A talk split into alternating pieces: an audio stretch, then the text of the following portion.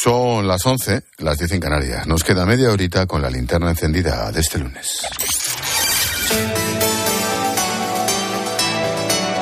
Con Expósito, la última hora en la linterna. Cope, estar informado.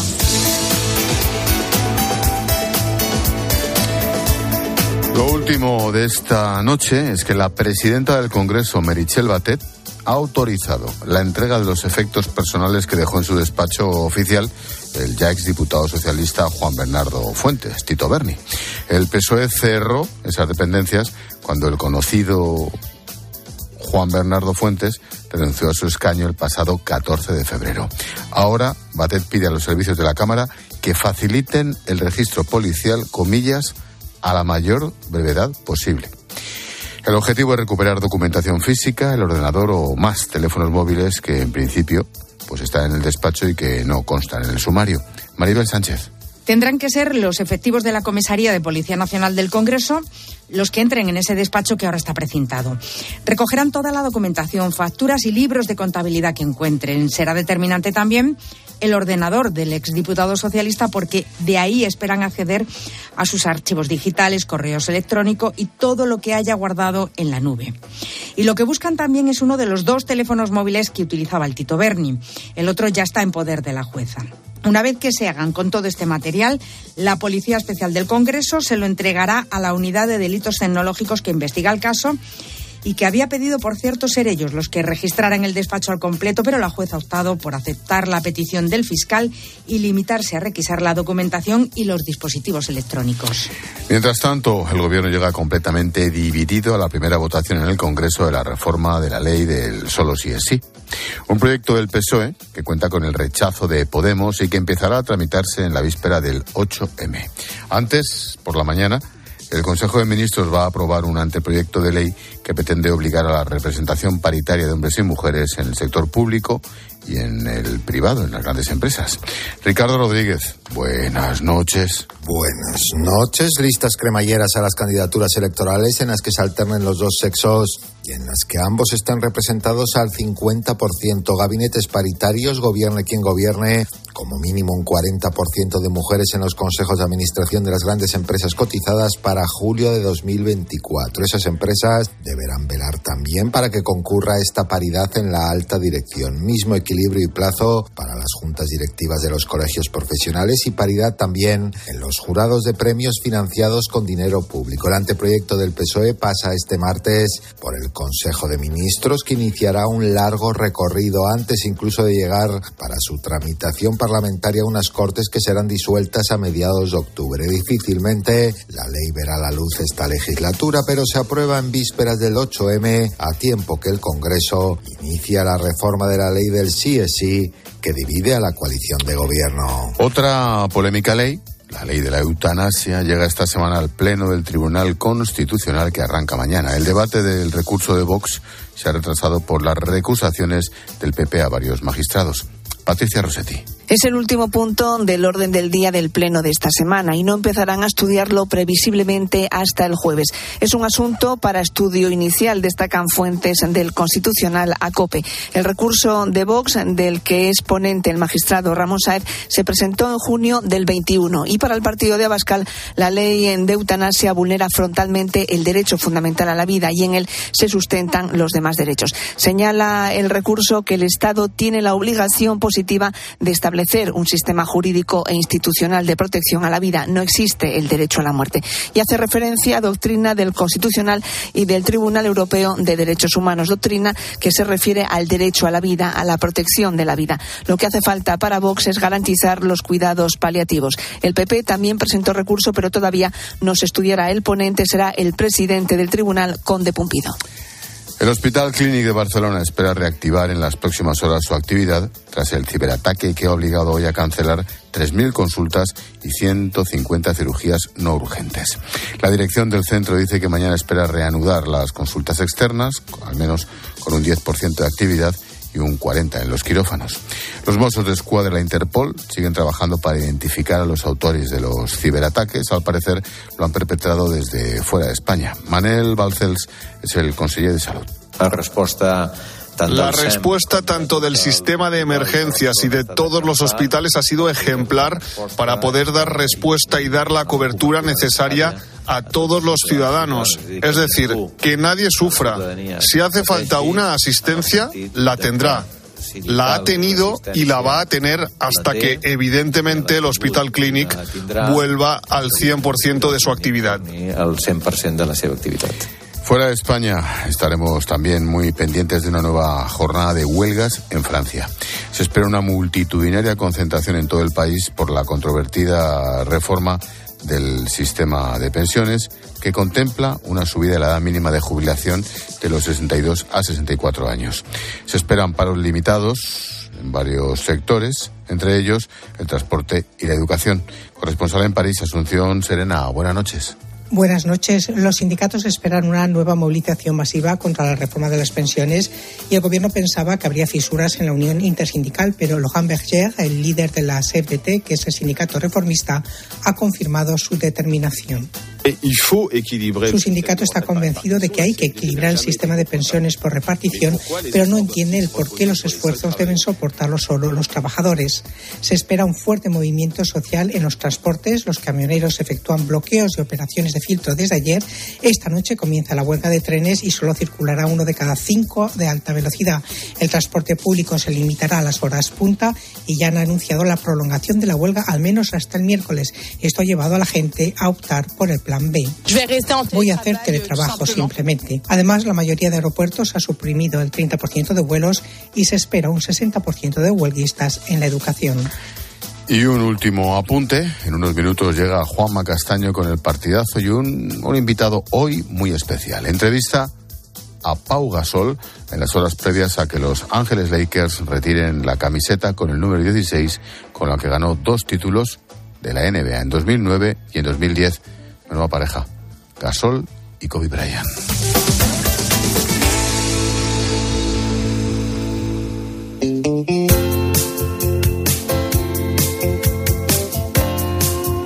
Escuchas la linterna. Con Expósito. Cope, estar informado. Lo que más le gusta hacer a María con su familia es viajar. De hecho, si tuviera que quedarse con un solo lugar de todos los que han visitado sería Málaga. Ese viaje fue idea de su padre, Ricardo, que decidió regalárselo por su cumpleaños, la madre de la familia, regalárselo a Gema. Todos disfrutaron, incluido Zaspi, el perro guía de Ricardo. La retinosis pigmentaria le provocó a Ricardo una pérdida de visión progresiva hasta que quedó ciego. En el caso de Gema, la madre, perdió la vista en una operación. Hoy ponemos el lazo a la linterna con nuestra historia, nuestra historia de superación del día. Lo hacemos con Carla Otero. ¿Qué tal, Carla? Buenas noches. Buenas noches, Ángel. La verdad es que esta historia es la unión de otras tres, la de Gema, la de Ricardo y la de María. Ricardo nació con esa enfermedad que comentabas, la retinosis pigmentaria, pero no fue hasta que cumplió los 20 años cuando se quedó completamente ciego. Lo cierto es que a día de hoy sí que percibe la luz, las sombras, pero realmente Zaspi se ha convertido en sus ojos. Me quedé ciego alrededor de los 20 muchos años, no concretamente, no sé la edad, pero más o menos así ahí perdí totalmente la visión. Actualmente nada más que veo la luminosidad, nada más. Y he sido vendedor de cupón durante 32 años y actualmente estoy jubilado y llevo una vida pues la como la que cualquier jubilado puede llevar. Hmm. Ricardo va todos los días al gimnasio, queda con compañeros de la ONCE para pasear y ahora también está estudiando una carrera el tío está estudiando un grado en geografía e historia. Ricardo siempre ha tratado de llevar una vida lo más normal posible y nunca se ha puesto ningún límite. El caso de Gema es diferente. Ella es diabética y esto le generó una retinopatía. Tenía mucho control, le hacían muchas pruebas y evitaron operarla. Sí, pero le cambiaron de médico y ese especialista sí que le recomendó la operación. Así que Gema pues le hizo caso y tras varias intervenciones también se quedó ciega. Después de cuatro o cinco operaciones, porque yo ya he perdido la cuenta, y mi hermana pues fue más corto, pero, pero más doloroso. Así que nada, nos quedamos sin vista y pues ya está, ciegas, tal cual. Yo me quedé con 29 y mi hermana con 33. Tanto Gema como Ricardo perdieron la vista y comenzaron a reaprender, desde cómo andar por la calle, coger el autobús o cocinar. Gema lo recuerda como un proceso muy duro. De la noche a la mañana dejó de hacer una de las cosas que más le gustaba, que era conducir. Fue un palo porque, claro, no es que pierdas la, ceguera y ya está. O sea, a mí me gustaba mucho hacer muchas cosas, claro, y, y lo que me encantaba era conducir. Mm, de repente ya fue como aparcar el coche y nunca más. Pero en todo este proceso, Ricardo y Gema tuvieron la suerte de coincidir. Fue en un evento organizado por la ONCE, empezaron a hablar y se enamoraron. Ya por el año 96 cuando mi visión estaba ya bastante mal, y que casi no nos pudimos ni ver. Y no, allí la conocí dentro de la, de la 11 y allí pues bueno pues surgió el amor. Después de muchos años y algunos intentos incluso de adopción que no fueron no, no, estuvieron muy bien, pues bueno pues llegó María. María nació en 2007, pero hasta entonces vivieron una auténtica odisea para ampliar la familia. Primero Gema se quedó embarazada, pero a causa de su enfermedad, en, aquel, en aquella aventura perdió al bebé. Por su salud le recomendaron no quedarse embarazada de nuevo y un tiempo más tarde intentaron adoptar. Pero la adopción tampoco pudo ser y cuando ya habían perdido todas sus esperanzas de ser padres, llegó María. Los niños de, madres diabéticas no suelen llegar a término porque suelen salir muy grandes. Bueno, pues María llegó a término, ningún problema hubo, absolutamente ninguno. Y María, salió María a los nueve meses, el mejor regalo que Dios me ha hecho, sin lugar a dudas. María tiene 16 años y siempre ha llevado una vida muy normal, como cualquier otra niña. Eso sí, con un orden muy determinado. Todo en su casa está colocado de una forma concreta. Y es que, claro, es hija de padres, mamá y papá ciegos. Y es que por experiencia, si no está todo en su sitio, tienen algún que otro problema. No solo por evitar tropiezos, sino que en más de una ocasión María se ha encontrado con alguna sorpresa a la hora de comer. Hay alguna cosa que, que les descuadra el orden o tal, pues es verdad que me preguntan, tal, ¿qué es esto? Incluso algunas veces te despiertas con la sorpresa de que a lo mejor te iba a hacer sopa y de repente te despiertas, yo que sé, con un caldo de leche para comer. bueno, quitando eso, sus padres son muy autónomos. A la gente le sorprende mucho que se puedan hacer cargo de María. Fíjate, toda la infancia. Muchas personas asumen que es María quien tiene que ayudar a sus padres y va a ser que no. No, nada más lejos de la realidad. De hecho, sus padres se han preocupado en todo momento, todo momento de que su hija no tuviera que asumir responsabilidades pues, que no le correspondían. Le han inculcado el buen humor y que esta es la mejor forma de afrontar las cosas complicadas. Bueno, lo que más le gusta a María como comentábamos al principio, es viajar, pero a sus padres también. Ellos conocen los lugares de una forma diferente, por el tacto, por el olor, por la temperatura, por los ojos de María. Ricardo recuerda muy bien cómo fue el primer viaje que hicieron juntos. Fue a Valencia y fuimos al oceanográfico y yo claro pues no como, no veo pues no me enteraba absolutamente de nada no pero yo disfruté mucho también yo no veo si es un pez espada o es un pez martillo o es un tiburón pero bueno María me lo contaba y yo con eso con eso ya era suficiente para para haber disfrutado ese viaje para María, sus padres son sus referentes. Se desviven a diario por ella y por darle siempre lo mejor. Mi padre yo lo definiría como una persona con mucha gracia y como que es muy también muy risueño. Mi madre que es muy muy optimista en la vida y que nunca nunca nunca la vas a ver triste o llorando ni nada. Siempre está con una sonrisa en la cara. María, Ricardo, Gema y Zaspi, una familia muy ordenada. Ricardo y Gema, los padres, son ciegos, Zaspi es su perro guía y María es la hija. Tiene 16 años, ha crecido en un ambiente lo más normalizado posible. Gracias, Carla, por poner el lazo a la linterna con nuestra historia bonita y ejemplar del día. Gracias a ti, Ángel. Hasta mañana.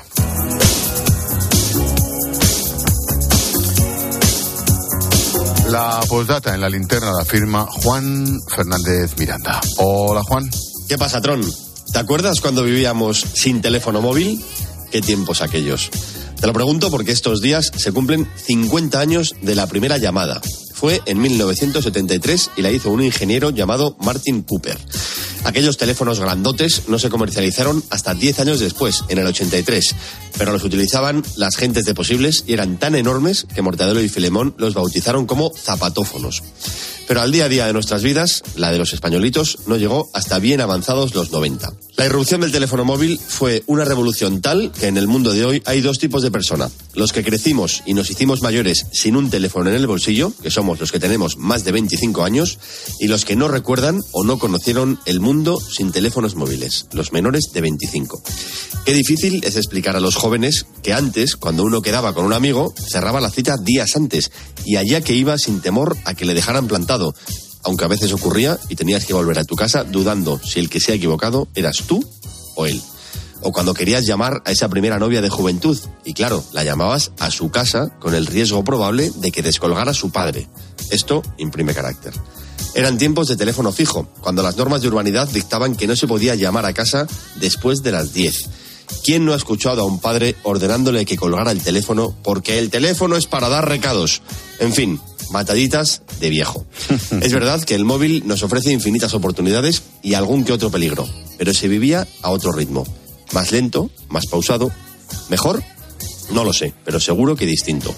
Hay que huir de la nostalgia y no ser carca. Pero yo creo que aún debemos aprender a gestionar nuestra dependencia del dichoso aparatito.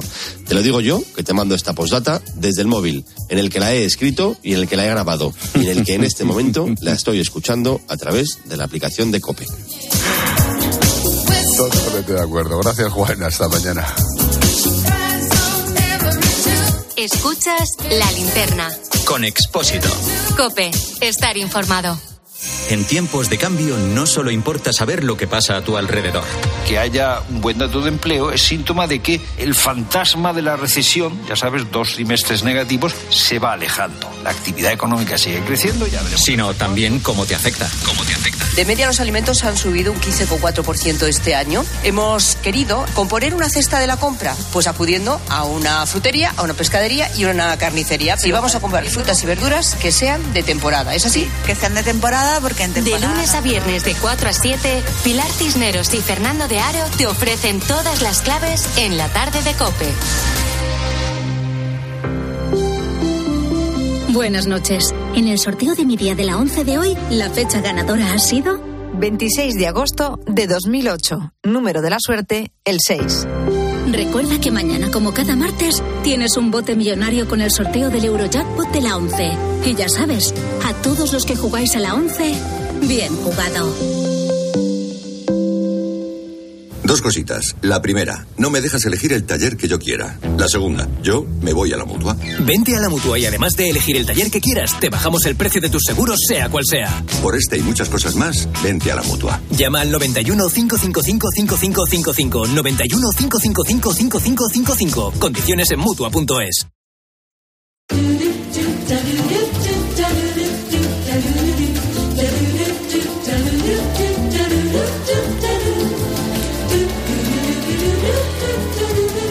Como cada día, te resumimos a través de los sonidos de COPE las noticias y las voces que ha marcado la jornada. Y para ello, Israel Remuñán. ¿Qué pasa, Expósito? ¿Cómo ¿Qué estás? pasa, Israel? ¿Cómo estás? Pues aquí andamos. Mira, quiero empezar con la entrevista de esta mañana en Herrera, en COPE.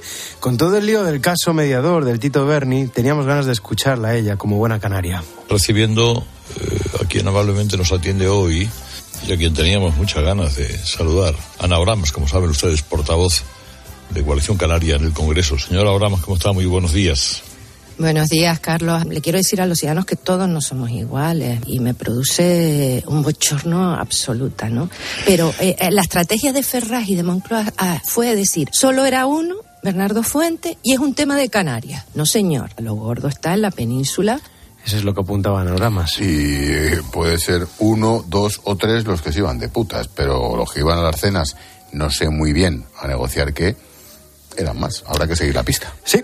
Y me llamaba la atención eh, tu postdata en el monólogo de las 8 de la tarde, porque tienes razón, ya se nos ha olvidado. ¿Mm? Me ha saltado en el móvil un recordatorio de tal día como hoy, hace tres años, y aparecemos, Pilar, mi mujer y yo, en el concierto de Café Quijano en el Casino de Torlodones. Detrás de su manto de fría dama. La verdad es que lo pasamos pipa. En fin, nuestro comentario esta mañana ha sido nos debimos librar por un pelo. Y es que hace tres años, por estas fechas, El coronavirus estaba ya campando a sus anchas y no lo sabíamos. Se avecinaba una pandemia inimaginable y nos cambió la vida. Piénsalo. ¿No crees que se nos ha olvidado lo que fue y lo que supuso la pandemia del coronavirus? Pienso que tienes razón y es más, yo lo veo como un tiempo nublado, ¿no? Como si no hubiese acabado de suceder o no sé, es algo así extraño. Pues solo han pasado tres años, desde el principio, que luego duró mucho. Claro, luego duró mucho más. Bueno, y hoy poníamos el foco en esta linterna en una decisión, la de Francia. Restringirá el acceso a las redes sociales de los menores de 15 años. Necesitarán permiso de sus padres. Y le preguntábamos a Samuel Parra, abogado experto en ciberseguridad, si es posible esto controlarlo de alguna forma. Es muy complicado. De hecho, ese es el reto al que están enfrentando todos los países, porque todos quieren que se respete esta norma, pero el problema está en cómo lo hacemos. Existen tecnologías que permiten, mediante una previa verificación de tu identidad, establecer como una aplicación en tu teléfono móvil o en tu dispositivo que te va a identificar frente a terceros. Datos de UNICEF, uno de cada tres adolescentes hace un uso perjudicial de Internet en España y hay otro dato que preocupa todavía más. La edad media de primer acceso al porno Eso son es brutal. ocho años.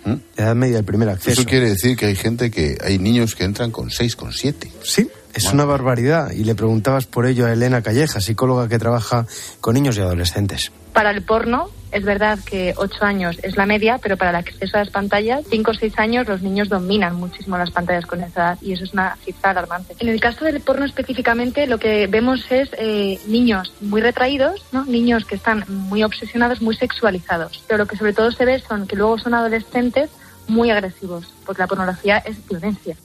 Ese dato de la violencia que es tan importante. La violencia y el machismo. Sí. Es que va de la mano. Bueno, por lo demás, los políticos en precampaña de autonómicas, ¿por qué se sabe que están en precampaña? Porque exageran su Porque, porque dice tonterías. Sí, porque exageran. Fundamentalmente. Y las hacen también. Y sobre todo exageran su forma de hablar para aparecer de todos los sitios, en todas partes. Pero algunos se A pasan. algunos no le hace falta exagerar. Algunos se pasan, como María Jesús Montero, ministra de Hacienda. Porque los abuelos, las abuelas no quieren las pensiones para ellos. Son ayuda al pago de la luz del hijo que no puede pagar la luz. No es un montaje de Cruz y Raya ni de los morancos, no, no, es ella. Pero espera, fijaros por favor con atención cómo dice, no me voy a meter con el acento, ¿eh? Cómo dice abuelos. Porque los abuelos, las abuelas no quieren las Dice pensiones. abuelos y abuelas. Eso no es acento. Abuelo y abuela. No sé. Por más que me pregunto, no, encuentro la razón de qué dolor. A quedarme así no dolor. Sin una Eh, nos falta llevar a los chunguitos a los mítines. Paseo ya más de los sitios. Abuelo, macho. Joder. En fin. bueno. Eh, por cierto, a un paso de irse de este programa está Necane Fernández. Sí, pero además, por voluntad propia, se está dando cuenta. Se está dando cuenta. Que no, no es su sitio. no pega, ¿no? No es su sitio, no pega con este nivel. Sí, claro, efectivamente. Hoy te amenazaba, después de varias tú, picias en los titulares, te amenazaba fuera de micrófono. Sí, me ha metido dos en nada, en dos párrafos. Sí, y luego te decía fuera de Sabes que micro... con mi habilidad innata he sabido esquivarlas y corregirlas. Es que he intentado recuperar las picias en sonido, pero no, No, no, no, podido estaba mal ser. escrito. Claro, Fatalmente Pero tú lo leíste bien, entonces era difícil Por favor, recuperarlo. por favor. Luego te ha amenazado fuera de micrófono con irse del programa y hasta el final, hasta que termino de hablar, estuve intrigado por si se iba o no. Anda, se ha vuelto. Sí, Estos son notas mías, ¿eh? lo sé. Es que antes fuera de micro No es para he amenazado con no volver. Vamos, no te- Pero no me ha dado tiempo a coger el bolso y marcharme. Y iba yo a me decir, quedo. ya, claro, total. ¿no? Total, Claro, por unos minutitos más. claro, unos minutitos, total. Adiós, Mec. Ya veré si luego vuelvo o no. Vale, Me lo voy a pensar. vale, ¿a que no hay? No, creo que no. Creo que no. Esto, esto ha sido como lo de la independencia del proceso. Ha durado Sí, aproximadamente lo mismo. sí, ¡Nos vamos! Sí, no, Bueno, no, nos vamos a quedamos. ver, pues lo mismo. Era broma. Lo mismo. Oye, es como las madres estas que dicen cualquier día cojo la puerta y me voy y al final las No, madres nunca, se nunca, van. Claro, nunca, nunca, se van. Mi madre amenaza muchas veces con eso. Lo del cojo la puerta. Sí, cojo la puerta y me voy. que es que la arrancas. Sí. Le sacas de Pues las bisagras. dice, cojo la- arranco la puerta y me voy. Para arriba y la sacas. Sí, sí, bueno. Aunque el que sí que está mal es Neymar. Aunque la verdad es que Manolo Lama y tú tampoco tenéis piedad del Pero- pobre futbolista no, brasileño. Vamos a ver, vamos a ver, vamos a ver. Voy a contar la verdad. Antonio Mora es el culpable del chivatazo. Qué chivatazo. El de Neymar y lo que piensa Manolo Lama de Neymar. Que no le cae, no es su mejor amigo, ¿no? Bueno, va- vamos allá. No tenéis piedad con él ni en estos momentos. Manolo Lama, última hora sobre Neymar. Mala suerte para el brasileño del Paris Saint Germain. Se acaba de confirmar que tiene que pasar por el quirófano. Esa lesión de tobillo le hace que se pierda toda la temporada. Que digo que el Paris Saint Germain no jugaba mejor sin Neymar. Bueno, yo es que estoy convencido, Entonces, con todos mis respetos para el chaval, que es una buena noticia para el PSG que no juegue Neymar. gracias Lama. Hasta luego. Hasta luego. Hala. Ahora vas y lo cascas. Es que yo me imagino a Neymar, que es oyente además. Sí, hombre, mucho Escuchando como esto. Scaloni. El, tro, el tron Neymar. Pues si nos escucha Scaloni, nos puede escuchar Neymar. El tron Neymar. Solo nos separa un poco el idioma, pero algo de castellano sabrá. O sea que Yo me quedo con Scaloni en cualquier caso. yo también, yo también que juego en el deporte. Por cierto, Neymar, bueno, todo el ánimo del mundo, ¿eh? No era Vamos, si estás escuchando, no, no ha sido Lama. Ánimo, se Y, sale. y Antonio Mora, Neymar. Sí, sí, Te es- manda sus secuaces por. Antonio Mora. Bueno, y mientras llega el partido hacia Juanma Castaño, nos vamos con Pink Floyd, porque hoy cumple 77 años David Gilmour.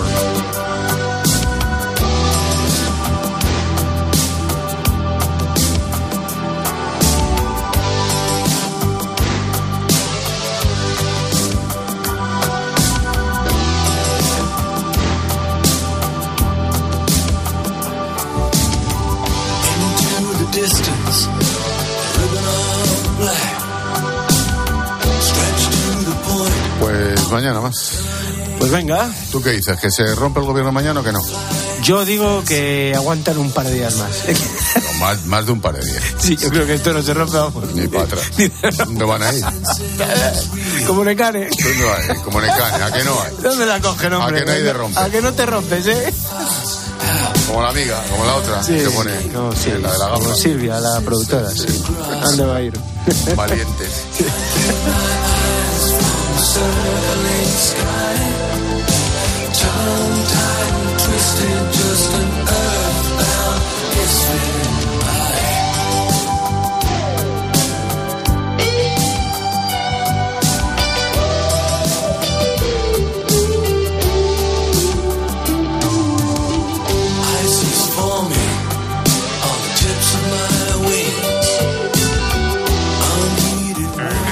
Expósito.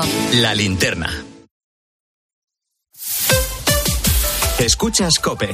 Y recuerda, la mejor experiencia y el mejor sonido solo los encuentras en cope.es y en la aplicación móvil. Descárgatela. Muchas gracias, cientos de gracias, miles de gracias. Que digo miles, millones. Concretamente 8,5 millones de gracias. Porque en 2022, 8,5 millones de personas marcasteis la casilla de la Iglesia en la declaración de la renta. Y más de 84.000 lo hicisteis por primera vez. Siempre junto a los que más lo necesitan. Por tantos. Te compra tu coche, te compra tu carro, te compra tu buga. Te compra tu furgo, te compra tu moto, te compra tu auto, caravan. ¿Te han hecho una oferta? Te la mejoramos. Has oído bien. Mejor precio garantizado y compromiso de pago en 24 horas. Ven a vernos. 29. Tus nuevas gafas graduadas de Sol Optical. Estrena gafas por solo 29 euros. Infórmate en soloptical.com. Soy Aida, de Carglass. ¿Sabías que pedir tu cita online es súper fácil? Entra directamente en carglass.es, introduce la matrícula, elige tu taller más cercano, día y hora y listo, reserva hecha. Carglass cambia, Carglass repara. Los que vivimos en una casa hemos podido. Y los que vivimos en un edificio también. Con Smart Solar de Iberdrola tú también puedes ahorrar hasta un 70% en tu factura de la luz con la energía solar. Vivas en una casa o en un edificio. Más información en iberdrola.es, en el 924 24 24 o en nuestros puntos de atención. Cambia la energía solar con Iberdrola. Empresa colaboradora con el programa Universo Mujer. Estos son algunos de los sonidos más auténticos de nuestro país. El rumor de la siesta después del almuerzo. El repicar de las campanas de la Puerta del Sol. Ese alboroto inconfundible de nuestra afición. Y el más auténtico de todos. ¡El afilador! Solo para los amantes de lo auténtico, crema de orujo, el afilador. ¡El afilador! El afilador, el sabor del auténtico orujo. No solo se trata de saber lo que pasa. Quédate con este sonidito porque a partir de hoy un pitido como este y una notificación nos van a avisar de catástrofes o de emergencias como por ejemplo terremotos, incendios, temporales de frío. Sino de entender por qué pasa y cómo te afecta. ¿De qué forma nos van a llegar a partir de ahora estos avisos, estos mensajes de emergencia, estos pitidos? No es necesario descargarse ninguna aplicación. La inmensa mayoría de los teléfonos móviles que ya existen y que estamos utilizando todos los días están habilitados. De lunes a viernes, de 1 a 4 de la tarde, Mediodía Cope, Pilar García Muñiz te da todas las claves para entender lo que sucede a tu alrededor.